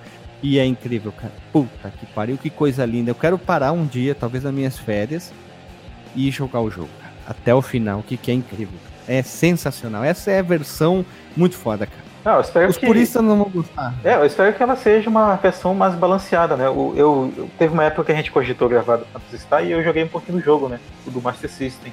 Ele é um jogo bonito, sim, ele, ele tem uma história legal, uma ambientação bacana, misturando tec, um futuro tecnológico e tal, com aquela coisa meio medieval. Tem uma matinha ali do lado do, do- de uma cidade totalmente modernizada. Tecno, Mas- ó, tecnofantasia. Sim, mas, mas ele, ele não é balanceado, sabe? Que é um problema da- de praticamente todos os jogos daquela época, né? Ele não tem nenhum um balanceamento bacana. É preciso fazer muito Tinha que grind. grindar muito, né? Muito, muito. Tinha que grind. grindar muito e, e, e hoje em dia não combina essa jogabilidade do grindamento, de ficar grindando sem parar. Com os RPGs de hoje, o pessoal já não quer mais saber, né? Tanto que os modos de batalha. Até porque quem joga mudaram, os né? RPGs de hoje já tá trabalhando, tem família, né? Não tem tempo de ficar 16 Não, mas mesmo a horas. criançada, né? Mesmo a criançada só quer saber de ficar apertando botão, botão, botão, botão, botão, botão pra dar pa- paulada, né? Não quer fazer uma coisa mais estrata... Não quer saber da estratagema, cara. Não quer estratagema. quer É. só quebra-gema, entendeu? Estratagema, quebra-gema. Eu quero, Quero puxar mais duas franquias aqui pra gente fechar esse tópico, cara, que é o, o Tomb Raider, né? Eu tô numa vibe atualmente de jogar Tomb Raider depois que eu vi essa pauta. Eu do também. Eu peguei o, o, o, Anniversary, eu peguei o Legend pra jogar um pouquinho de novo, deu, deu, deu uma saudade. Bom, cara. Joga o Underworld, E cara. o Underworld, e o é muito Underworld, legal. o Underworld eu tô, tô jogando de novo o Underworld, Puta, cara. É muito a bom. parte que tu joga com a motinha, cara, a parte que joga com a motinha é muito divertido, velho. É muito engraçado atropelar os caras com a motinha é demais, velho. Sim, sim, e o... É o GTA invadindo o Tomb Raider. Isso. É o GT Rider. GT. Mas o, o, o, o Tomb Raider ele tem, ele tem é, remake, né? Que é o, é o caso do Anniversary. Assim como ele tem até alguns remakes, né? Que muitos dos, dos, dos títulos principais eles tiveram versões para plataformas mais simples, né? O próprio Underworld ele tem, ele tem versão pro DS, ele tem versão pro PS2, né? Que é bem capada, pro Wii e tal. As versões principais são bem bacanas, cara, diga-se de passagem, do Play 3, do Xbox 360 e do PC. E aí, no caso, eu acho que o que se destaca mais na franquia é o Anniversary mesmo, que é um remake do É primeiro. incrível, cara. Muito bom. É- É o primeiro é feio que dói, cara. O prime- Aquela primeira triangular. cutscene dela andando na. É, deles andando na neve é uma das coisas mais feias do mundo. Fora aquela Uhum. movimentação de tanque que é terrível, o aniversário é, é joia demais, é muito bom de jogar, é legal de jogar e tu, tu vendo a história. E outro remake que a gente não pode esquecer aqui A da- boniteza é muito grande. a é boniteza e a lindeza, cara. A boniteza do Lindância- Lindância. a Tomb Raider Anniversary foi lançado, se não me engano, em 2007 para comemorar o lançamento do, da primeira versão que saiu De em 10 90 e- anos. É, 10 anos. 96, né? É, né? 10 anos. De 10 anos do, do coisa. É, Mas a, a outra franquia que eu ia falar que não tá aqui na pauta é Final Fantasy, cara. Já Teve vários remakes dos- de alguns títulos da franquia. Teve do 1, Hum, do, sim, o primeiro e o segundo. O primeiro e o do segundo pro 2, Play 1. do tem. 3, que teve o PSP e pra, e pra tudo depois, O- do 4. O primeiro e o segundo foram os primeiros que tiveram remake pro. Teve pro Play 1, que saía no disco junto. eu eu- lembro Eu disso. tinha eu baixado. Nós temos o, o 3, o 4 e o 5 que saíram para computadores, para celulares também, que são bem bonitos mesmo. E eu não sei se tem outro. Ah, vamos ter agora o, o remake do 7, que O 7 já possuía a versão original, depois teve um, Um uma, remaster? vers- uma versão remaster, depois teve uma outra versão remaster para PC. Teve, se não me engano, duas ou três versões para PC. teve, du- teve duas, e agora vai sair o E agora remake vai- totalmente é, diferente, né? agora sim é um remake, né? Todo, todo refeito. Esse é um Vamos- remake muito agressivo, que o jogo Vamos vai mudar ver qual- completamente, né, cara? Vamos ver qual é que é a do pastel. Se vai se manter a mesma história, se vai ter mudança. Se os personagens vão ser feitos com pipocas grudadas. Vamos dar uma olhada. Pipocas. Nós temos também o Metroid, que a gente já falou aqui no número 94, que é o Metroid 1, né, Fliperama de Boteco número 94. E teve o Zero Mission, que é um remake, coisa mais linda do Game Boy Advance, que é incrível. A gente já tinha citado lá no episódio que ele é incrível, ele tem, eles fizeram ele totalmente, é incrível, é lindo. E adicionaram, claro, coisas novas dentro do jogo, formas de navegar dentro do jogo, dos mapas ali, eu achei incrível. E a forma que tu vai jogando eu achei sensacional. Olha Zero, que jogo. Zero Mission é um jogaço. Que lindeza. aço, Não, aço. que lindeza o jogo. Eu e a Lili a gente começou a ah, 10 minutos. Só mais uma hora. Só mais duas horas. Só mais cinco horas. E quando veio a gente tava jogando um tempão, Zero Mission. Chegava o final de semana a gente tava lá preso no Zero Mission.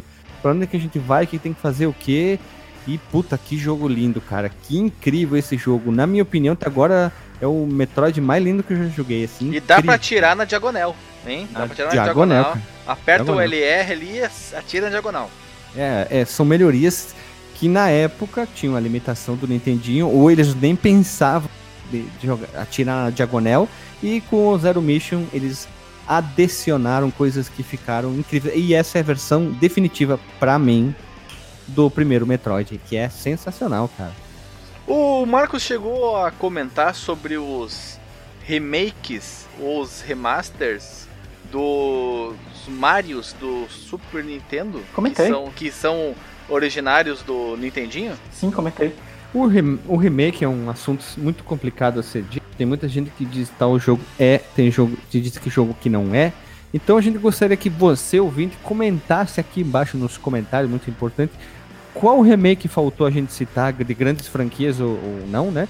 E qual você gostou de jogar das que a gente falou e citasse outros exemplos. Ah, o Eu cito tal dois. remake. Eu cito dois exemplos, Hum, Guilherme. Você citará nos comentários, então, pra agregar mais coisa ou Não, lá no Vou, disclaimer. vou citar agora que já vou queimar os comentários dos ouvintes. The Last of Us teve uma versão remaster pra PlayStation 4, Nós estamos falando de remake, né, É, cara? pô. remake, e o, e o GTA. e o GTA V também teve. É, mas é remake, não é É, remaster, mas- cara. Eu sei. Então, então deixa aqui no seu, nos comentários todos os itens que a gente tá falando. Põe assim, remake, dois pontos, tarana, remaster, dois pontos, tanana. E já pulamos pro próximo item. Okay, let's move it! O próximo item também é muito complicado de ser falado, que é o rebut. E o conceito de rebut é tu re apertar o botão de não, brincadeira. Reboot consiste em refazer totalmente o jogo, pegando o mesmo título, modificando completamente a história, elemento de gameplay, ou seja, tu vai recontar a mesma história com novos gráficos, mudando a jogabilidade ou melhorando ela, vamos dizer assim também, né? As mecânicas, os cenários, mas sem perder todo aquele sentido que o jogo queria passar. Um remake que antes eu fui citar e já foi, e não foi colocado no áudio final, que foi o primeiro Castlevania do Lord of Shadows que tem o Kojima trabalhando junto aí, que eles quiseram fazer um reboot, não reboot da série.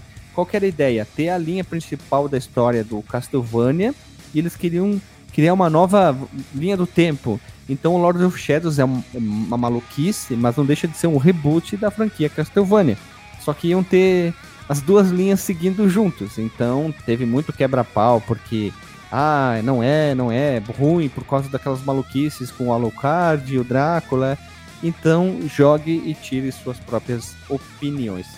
Nós temos dentro dos reboots muito conhecidos, nós temos alguns exemplos aqui que foram recentemente que deu muito quebra-pau. Devil May Cry, né, que eles americanizaram muito aquela visual do Dante cortando o cabelo dele, deixando curtinho, moreno, ele fumando, meio gurizão, que tem muita gente que diz que é remake, não é remake, que é reboot, não é reboot, mas é um reboot que eu achei particularmente muito legal, gostei bastante do jogo, é legal, é divertido pra caramba. Ele não é tão difícil como o, o Devil May Cry 3. Nós temos um reboot incrível da franquia Tomb Raider, meu Deus do céu, que coisa mais linda do mundo. Eu pude jogar o, o primeiro e o segundo do reboot e terminar ele ali junto, e é incrível, não sei se vocês puderam jogar. Vocês acabaram jogando, Alexandre e Marcos? Eu joguei primeiro. Ah, eu não curto. Eu não curto uh, esses reboots do, do Tomb Raider. Ficou. Mas tu nem muito- jogou? Não, eu joguei sim o demo, consegui no. no- tô usando hoje aqui um notebook da Xuxa, tá? Mas no meu outro notebook que tá com a tela quebrada, eu até consegui jogar tudo na resolução ultra mínima. Nossa, E- é por isso. jogou, jogou em 320 por 240. não- E sem textura, é só polígono. Jogou Star Fox da Lara Croft. Isso.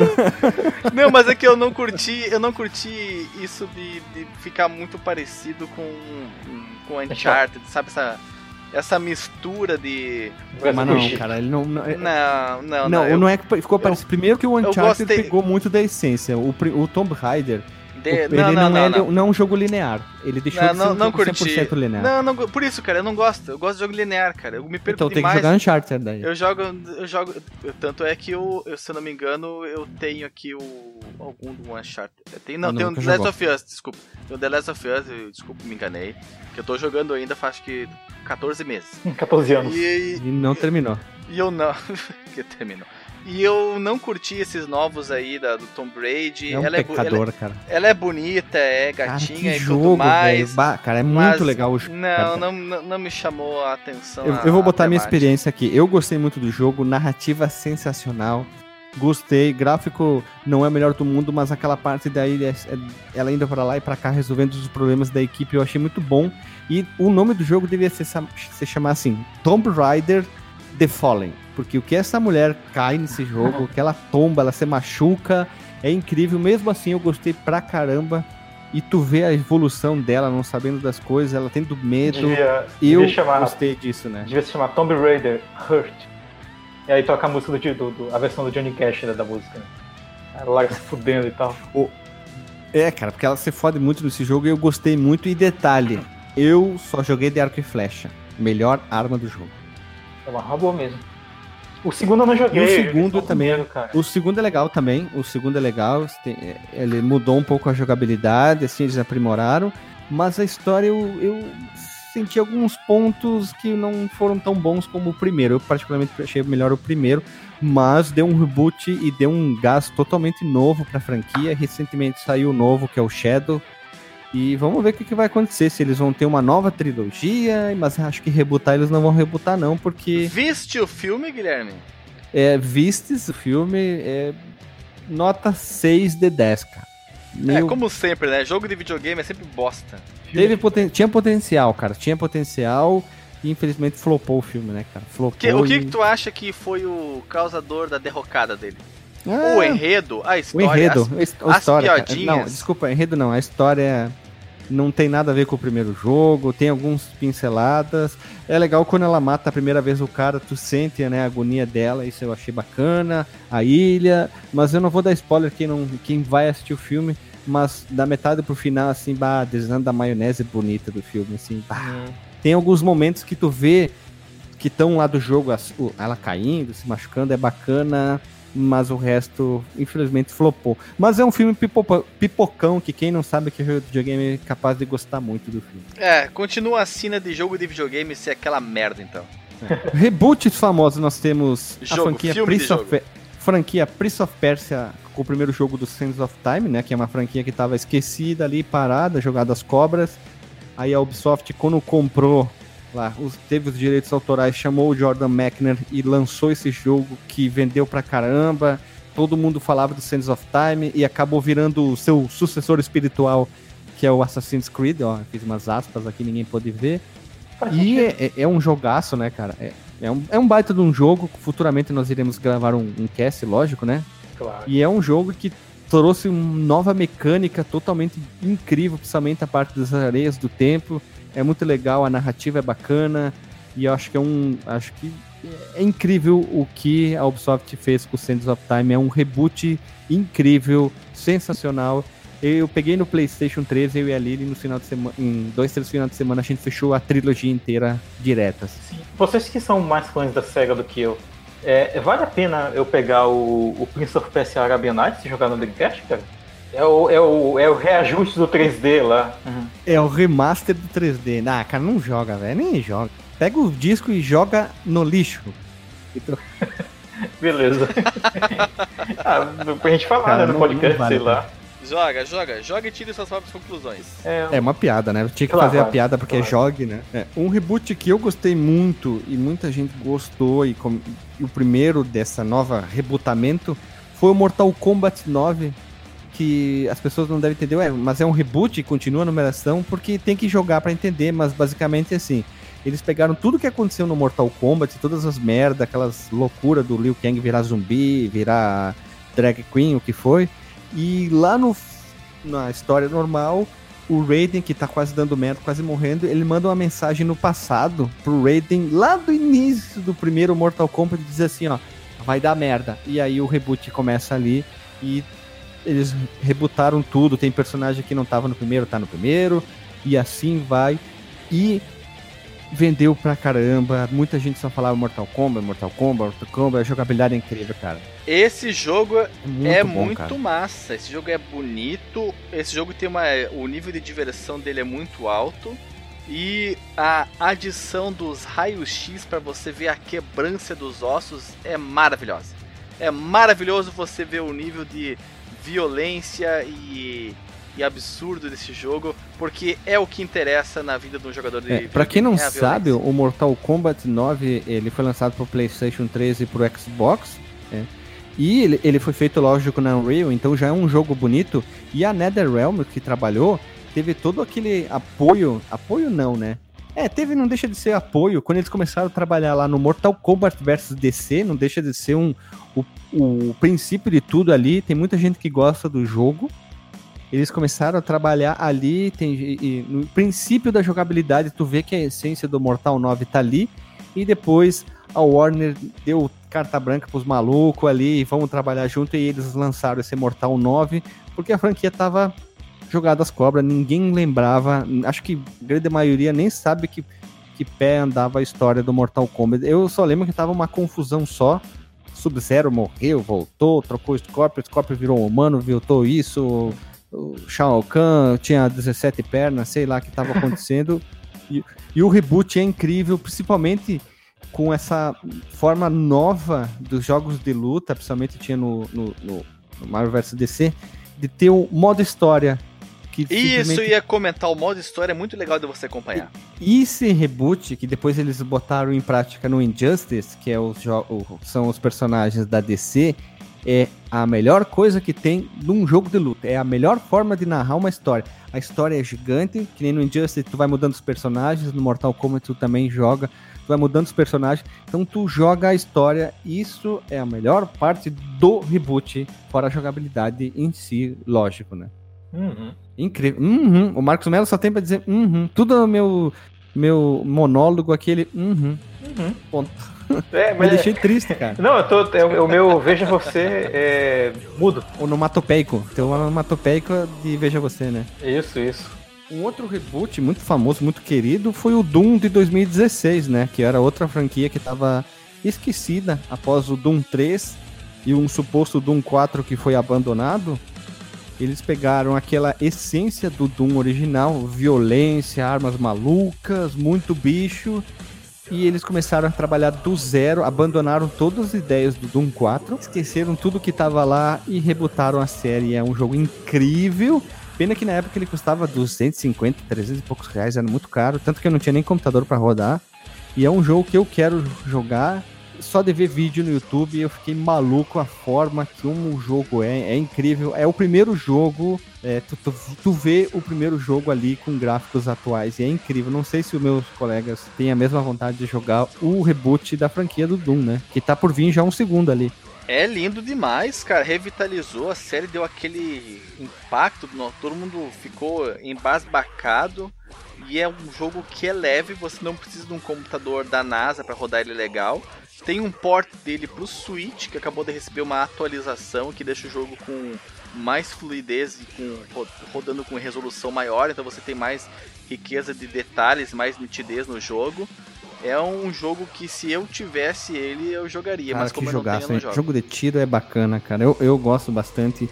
E eles conseguiram revitalizar uma franquia que estava simplesmente jogada ao limpo. A principal franquia de jogo de tiro da história estava jogado no limpo, cara. Tava esquecido, tava que nem o Mega Man nos porões da Capcom, né? Tava lá nos porões, coberto de pó.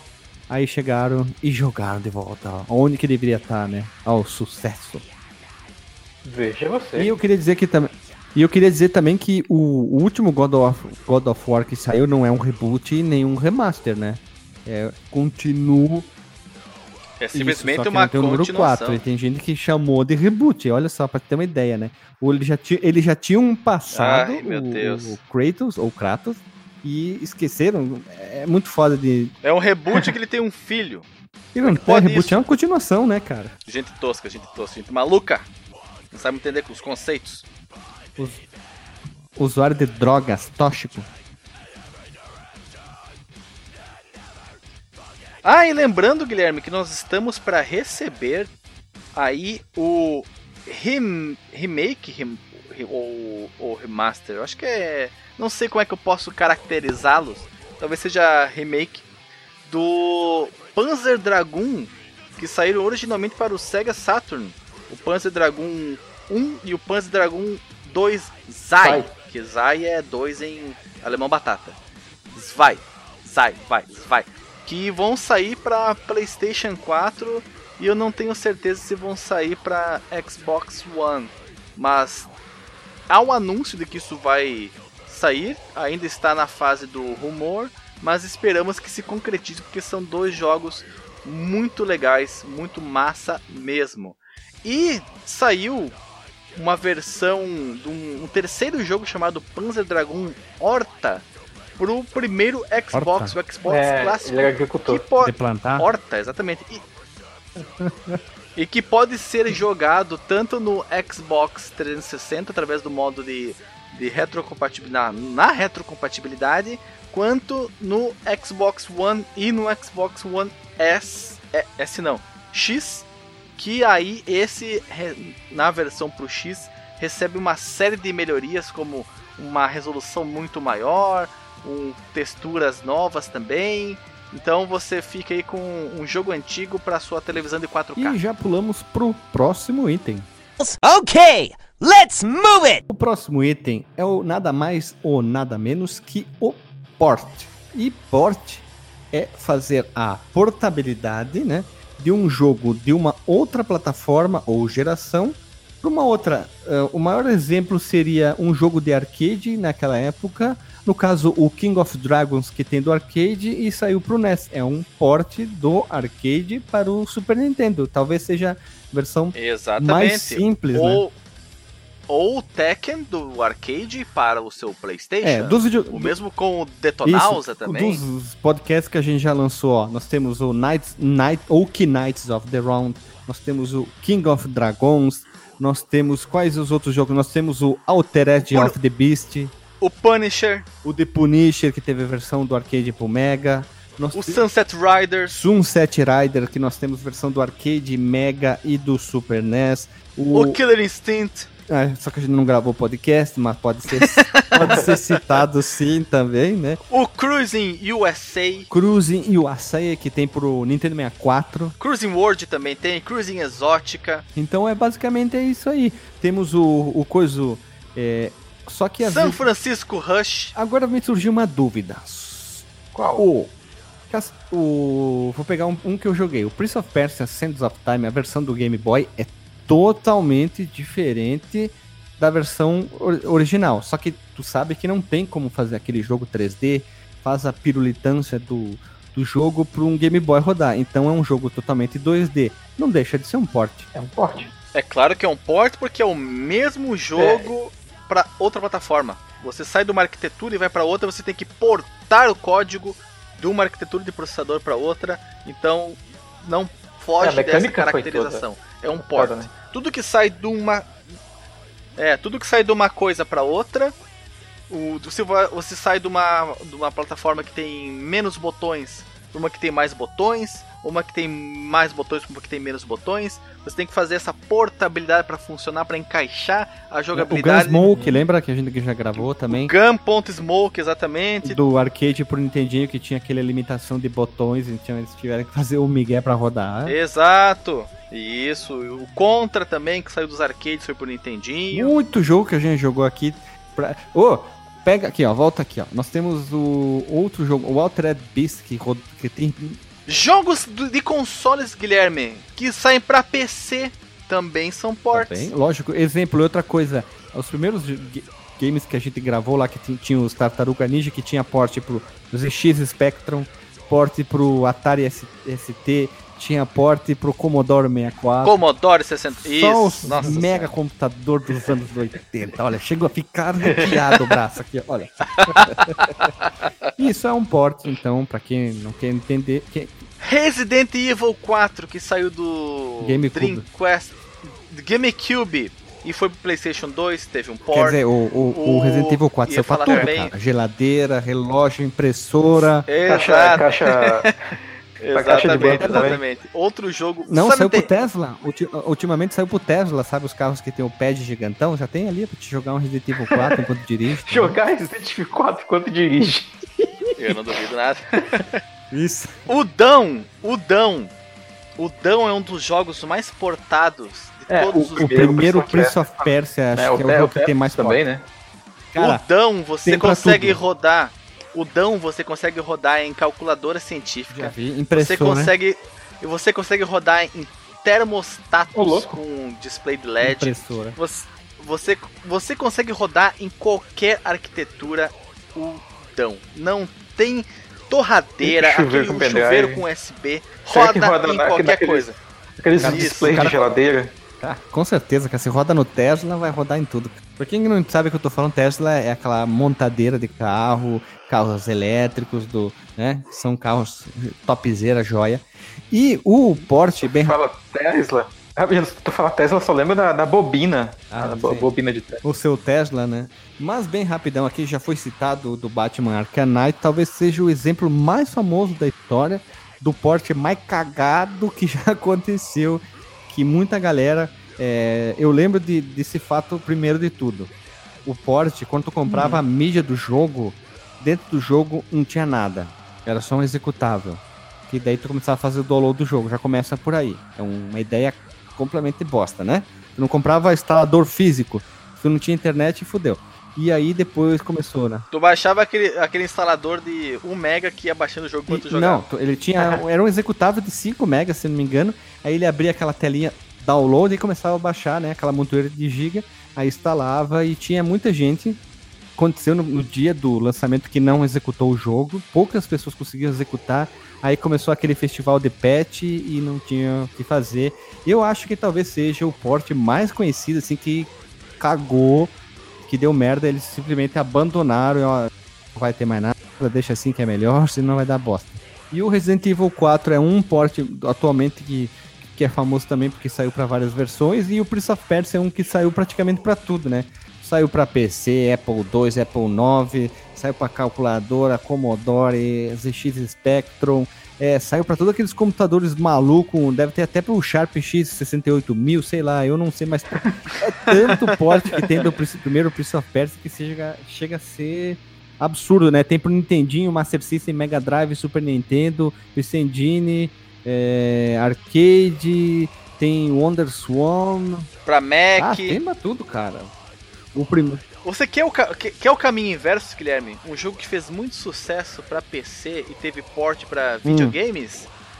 Half-Life. Half-Life, Half-Life. Half-Life teve versão pra PlayStation 2, teve versão pra Dreamcast. Dreamcast. O outro jogo também que fez. Tu quer saber quais versões teve também? Tu ouve nosso podcast The Prince of Persia e The Half-Life, cara. Tá lá. É, então o link no post esses dois super episódios.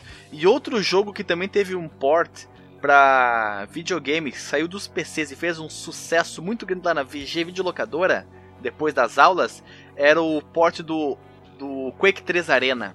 3 Dreamcast. Saiu pra muita coisa, né, cara? Esses jogos aí, quando bombavam, é- era, era, era bombadeira do caramba, né, cara? E um port que eu achei muito mal feito, muito bosta, fiquei com, com asco de ter jogado, porque o jogo é maneiro demais para computador, que é o Hidden Dangerous, na sua versão para Dreamcast, que é um, uma lástima. Pode ser que eu tenha jogado uma versão que tava com o videogame tava com problema, o, o CD tava com problema, mas tinha uma hora que eu pegava, entrava num veículo e sem mentira, virava PowerPoint. Era um era uma travadeira, A lagadeira, lagadeira, som- lagadeira. lagadeira, lagadeira, lagadeira, era uma apresentação de slides, não era um jogo mais rodando. Um era uma apresentação, um F- juro por Deus, cara, era uma coisa horrorosa demais. Eu vou dar o benefício da dúvida de que era uma anomalia naquele momento com aquele Genética. CD, com aquele CD, com aquele videogame, sei lá, mas foi terrível, foi terrível. Assim como também, como o Marcos comentou, era terrível a versão do Prince of Persia 3D feito pela Red Orb, que saiu uma versão para Dreamcast também chamado Arabian Night. Se você já jogou essa versão, link no post, por favor, nos diga qual é a sua impressão e vamos ver se você vai ser- se você vai vamos ver se você será mais rápido que o Marcos Melo que irá jogar e comentar para nós também. E eu poderia usar aquela piada de novo, mas não querendo ser uma impressora, mas eu tenho a mesma impressão que tu. É, vamos pular pro próximo item. Okay, let's move it! O último item é o reimaginação. Ele é bem confuso, mas dá para usar alguns exemplos aqui. Eu particularmente acho como o temos o Castlevania Round of Blood. O Drácula X, ele não é um remaster, ele não é um reboot e nem um remake. É a mesma história contada de uma forma totalmente diferente. Então, Imagina- reboot. Não é um reboot. Ele imagina esse como não é. se imagina como se tu tivesse contado a história sup- se posição assim. Eu, eu aconteceu alguma coisa comigo, cheguei Alexandre, aconteceu isso, isso, isso, isso, isso, isso. Aí eu cheguei pro Marcos Melo, isso, isso, isso, isso, e eu mudei dois detalhezinhos, mas é, é- tá tudo igual ali, tu entendeu? Reimaginação. O muito conhecido Reimaginação é na franquia Resident Evil, aqueles jogos que saíram pro, somente pro Wii, onde que eles pegam a mesma história que aconteceu, por exemplo, com Resident Evil 2, só que eles reimaginam com a visão de um outro personagem. Então não é Ah, um sabe, reboot, não é um remake. Do, o, a série Chronicles, né? Umbrella Chronicles Isso, e Dark série- Side a- Chronicles. Isso, Bons eles jogos. pegaram vários jogos da franquia, da franquia Resident Evil e eles mostram, é, digamos que tu joga a versão do protagonista, do Leon. Só que imagina como se fosse o primeiro, talvez ou outros, só que com a versão do Wesker. Eles estão contando a mesma história, só que de visões diferentes. É, a imaginação é isso. E o Resident Evil fez muito isso com os jogos. Eles lançavam esses jogos diferentes, tanto que é, é tiro em primeira pessoa, é um shoot and trail ali, né? e eles tentam reimaginar como é que seria aquela história com mais detalhe, mais conversa e mostrando de outras formas. Tá entendendo? O reimaginação é isso, e é legal até.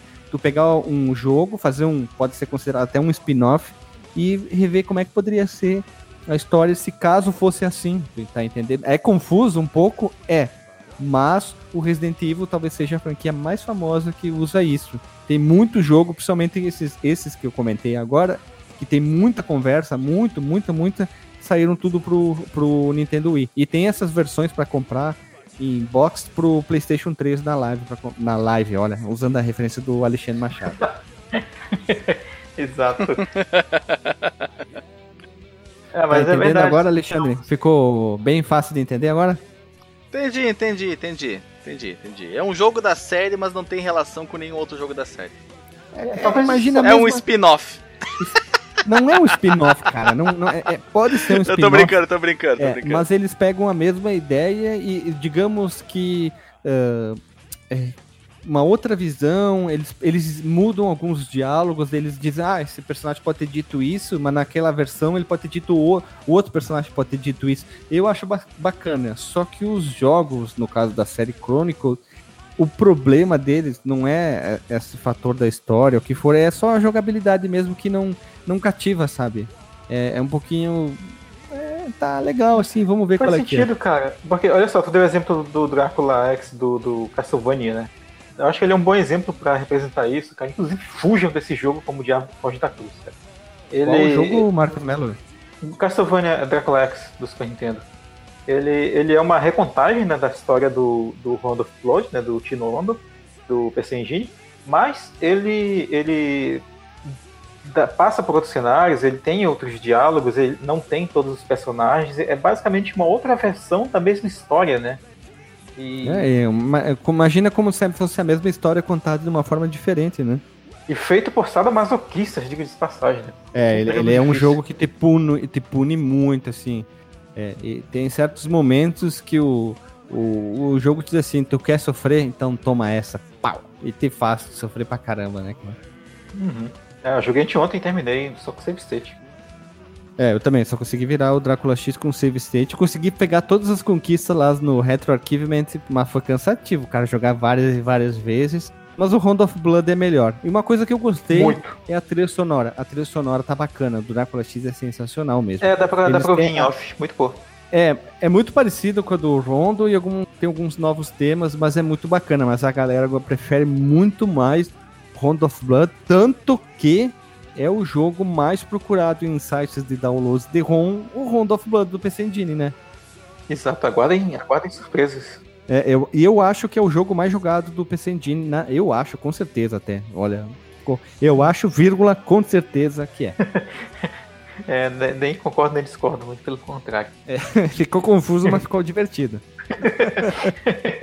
e vamos, vamos rodar a vinheta e vamos disclaimer então? Rodar a vinheta. Okay, let's move it! Just leave it to me! Voltamos da vinhetinha e vamos lá. Alexandre Matra... hum, Alex- Alexandre Machado, qual Alexandre Batrac. é, Alexandre Batraquio, qual que é o teu disclaimer e qual que é o teu disclaimer em formato de reboot aqui e indique algum jogo que pode ser um port, um remake, um remaster, um só, que tu acha que seria bacana O disclaimer de que esse assunto discutido aqui veio elucidar, clarificar, ajudar a tirar algumas dúvidas que alguém possa ter em relação ao que é um remake, o que é um remaster, o que é um reboot. eh, existe um entrelaçamento entre esses conceitos que às vezes confunde. Esse jogo cabe aqui, cabe ali, cabe em dois lugares ao mesmo tempo. É o jogo do Schrödinger, ele é e não é. Então, espero que tenha sido clarificador o que nós discutimos aqui hoje. E se não for, não tem problema nenhum. A gente continua essa discussão nos comentários do, do da postagem e nós vamos chegar numa resolução desse assunto sim. Não é um assunto que seja impossível de a gente chegar numa resposta em relação a ele. E em relação a recomendar um remake, um remaster, alguma coisa assim, ah, então jogue aí. Pega aí um emulador de Dreamcast, o Demu, o, o Redrim ou qualquer outro. Redrim é você... muito bom, Redrim é muito bom. É só que... baixar e jogar, cara. É, que você vai encontrar por aí. E pegue a ISO do Hidden and Dangerous, um jogo da Segunda Guerra que é muito, muito bom. E diga Vou anotar se... aqui. É, vai lá, anota aí Max Mello, Hidden and Dangerous para Dreamcast e me diga se eu que tive um azar imenso naquela fase em que eu entrei no caminhão, ele se transformou numa apresentação de slides, ou se o jogo é ou se o jogo é quebrado mesmo. Eu acredito que como era uma versão uh, Jack Sparrow Edition, o problema tenha sido esse. Marcos Melo, qual o seu disclaimer? Muito bem, cara, eu, eu confesso que eu esperava bem menos dessa pauta, é, principalmente depois da nossa última tentativa de gravação, né? Que a gente chegou em Esse é o segredo da vida, Marcos Melo, não espere nada.